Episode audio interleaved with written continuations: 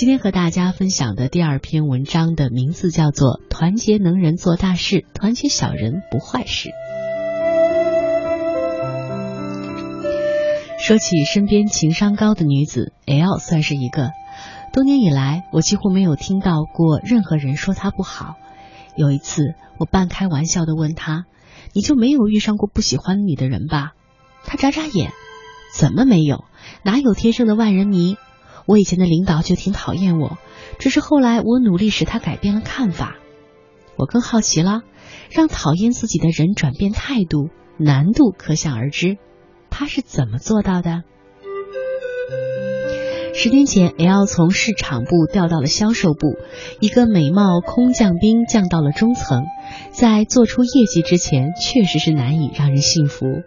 其中包括他的顶头上司，对于 L 的能力，他总是心存质疑，在支持力度上自然打了不少折扣。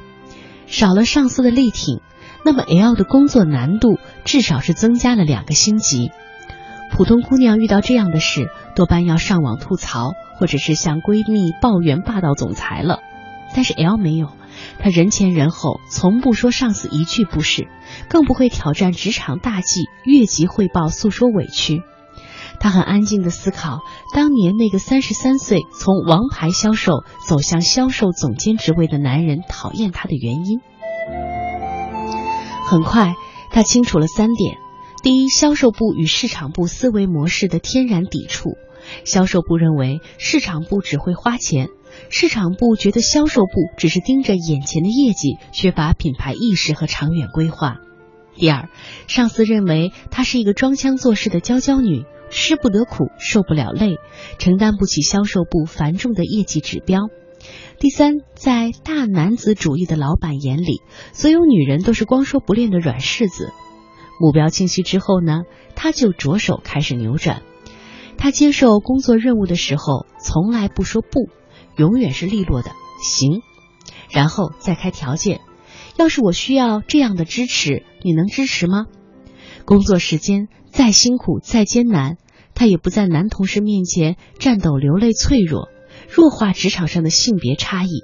他汇报工作永远是简短有力，用数字说话。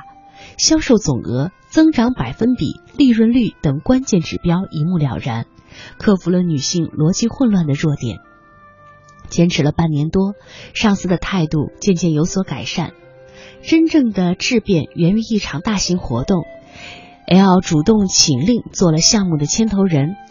这场全年最重要的活动需要各个部门间的紧密配合。来自市场部的 L 发挥人员的优势。争取了不少额外的支持，但是活动执行却是体力活、苦差事，海量琐碎的细节必须确认。活动开始前的一个晚上，为了落实物料，L 在现场几乎待的待了一个通宵。凌晨三点，上司带着两位同事来到现场，反复的核对每一个细节。也要说：“看到他的一瞬间，他就明白了为什么是他脱颖而出成为销售总监。卓越的职位背后都是卓越的敬业精神。可以想象，以往多少次这样的重要活动，他都在关键时刻坚守。人们最容易欣赏的都是和自己的气息相投、气质相近的人。上司请大家吃了宵夜，然后让一位男同事送 L 安全回家。”临上车前，他半开半开玩笑的说：“你真行，不仅能够团结市场部的能人做大事，还可以团结我这样本来不给力的小人不坏事儿。”哈哈，团结能人做大事，团结小人不坏事。L 听了心里一动，活动大获全胜，L 在上司心目当中的形象当然也大获全胜。这位老板。成为了他职业生涯当中最重要的老师，几乎是手把手教会了他销售部的工作流程和技巧。老板升职以后，L 接替他成为了销售总监。生活是门艺术，更是一项本事。如果把它当做艺术，自然可以相对任性。艺术是发自内心的情感体验。我们可以只冲着友善的人微笑，只对喜欢的人讨好，向讨厌的人发飙，完完全全做个真实的自己。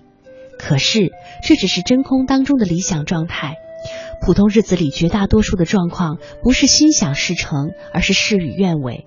机缘有时候偏偏就掌握在那个不喜欢我们的人的手中，怎么办呢？怨天尤人，感叹世道不公吗？没用的。坚强的人想要得到的是改变，脆弱的人选择的才是回避和抱怨。除了做个懂生活、爱生活的艺术家，我们同样需要把生活当成一项本事去修炼。有本事的人，才有扭转乾坤和不断提升的力量。对于不喜欢我们的人，对抗和战争并不是解决问题的唯一途径。一个人的真正的水准，并不是体现在怎样与同类相处融洽、谈笑风生，而重点在于如何扭转不利的开局，化解尖锐的交锋。无论对象是一件棘手的事，还是一个对立的人，L 后来对我说：“团结能人做大事，团结小人不坏事，是他生活当中重要的原则。”能人们不会无缘无故不喜欢别人，除了心高气傲，一定还有更深层次的原因。找准症结，化解矛盾是关键。而小人并不是指恶人，而是指我们三观不同、意见相左、利益相悖的人。弱化冲突，搁置争议才是核心。生活是一支团队，杂音四起，良莠不齐，走得稳的都是合作精神。很强的那些人。